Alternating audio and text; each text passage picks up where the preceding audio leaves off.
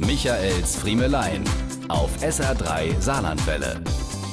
Wir haben's getan. Wir haben Feng Shui gemacht in unserem Haus. Früher hätte man gesagt, wir haben ausgemischt, entrümpelt, Ordnung geschafft.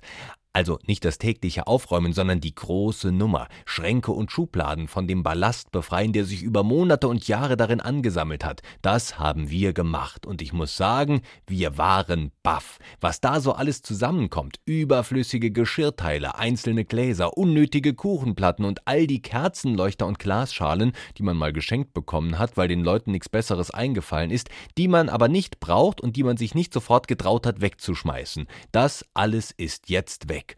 Auch die ganzen Kleider, die seit über einem Jahr ungetragen im Schrank gelegen haben, die Schuhe, die angebrochenen Haushaltsreiniger, die alten Fahrräder der vorvorletzten Generation. Kurz und gut, wir haben Feng Shui gemacht wie die Doofen.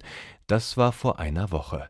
Seither haben wir Ordnung und finden nix mehr. Denn entweder liegt nix mehr da, wo man es gemütlich gewohnt war, oder man hatte es just letzte Woche weggeschmissen mit der dollen Feng Shui-Begründung, das dort brauchen wir eh nie wieder. Diese und mehr von Michaels Friemelein gibt's auch als SR3 Podcast.